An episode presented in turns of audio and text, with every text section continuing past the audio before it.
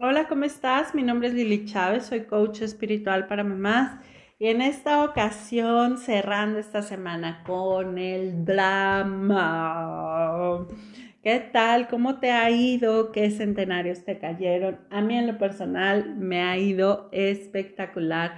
Ha sido una toma de conciencia en este espacio al liberarme junto contigo de todo el drama y bueno, quizás solamente de una parte, porque la verdad es que el drama en nuestra vida, ah, cómo nos gusta y parece a veces competencia, a ver quién tiene más drama en su vida. Y bueno, pues en esta ocasión, uno de los dramas que verdaderamente es drama, drama, drama, drama, drama, en serio, es la crítica.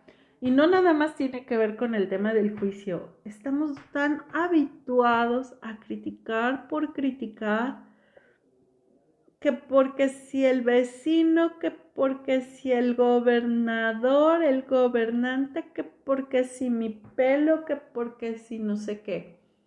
Y estamos tan acostumbrados a sentir la ofensa de la crítica Fíjate, hay una fase en los niños que se da más o menos entre los 8 y 10 años y que dicen, ¿no? Por ahí, los niños y los borrachos dicen la verdad, en la que muchas veces tomamos sus comentarios como si fueran una crítica, pero realmente están siendo objetivos con sus comentarios, están, eh, ¿cómo se dice?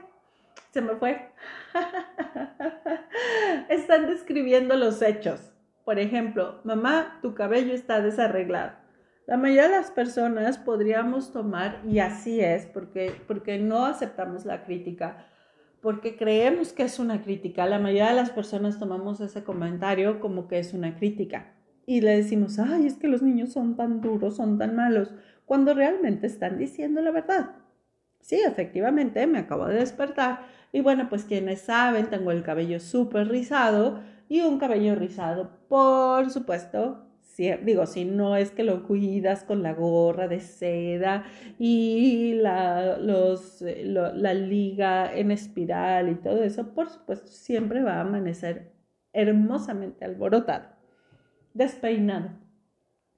Y entonces, ¿cuánta, qué tanto hemos hecho de la crítica parte de nuestra vida, sabes? y qué tanto ya no sabemos distinguir cuando es eso, una descripción de los hechos y lo tomamos personal, lo tomamos como una crítica, o cuando verdaderamente es un juicio. Y que muchas veces, nada más el 100% de las veces, el juicio y la crítica tiene que ver con, uno, la persona que lo emite, con su historia personal, con sus heridas, con, con, su propia programación y con su propio cochambre espiritual. Y dos, la percepción que nosotros tenemos de ese comentario tiene que ver nada más y nada menos que el 100%, tiene que ver el 100% de la forma en cómo estamos programadas, la forma que tenemos en este momento todo este cochambre espiritual. Por ahí dice la maestra Cathy Byron en sus cuatro pasos en, esta metodología que se llama The Work, que siempre que tengamos alguna duda, algún comentario y que no nos permita como ver todas estas percepciones nada más, que simplemente nos hagamos la pregunta, ¿esto es absolutamente verdad?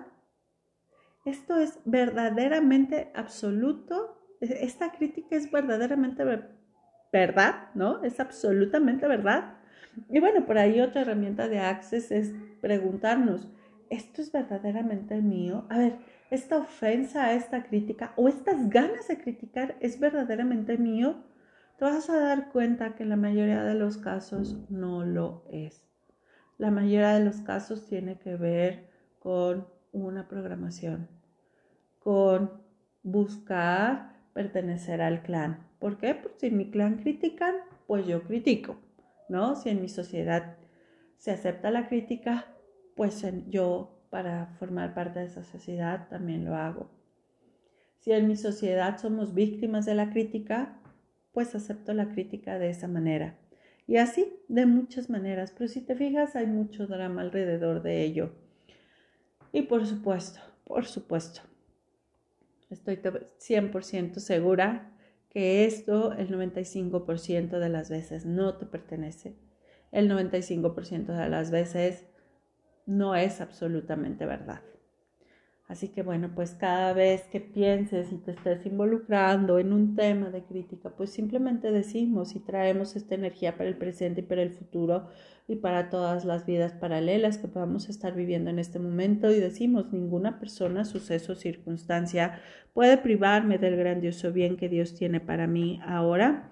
Ninguna persona, suceso, circunstancia puede privarme del grandioso bien que Dios tiene para mí ahora. Ninguna persona, suceso o circunstancia puede privarme del grandioso bien que Dios tiene para mí ahora. Inhala y exhala.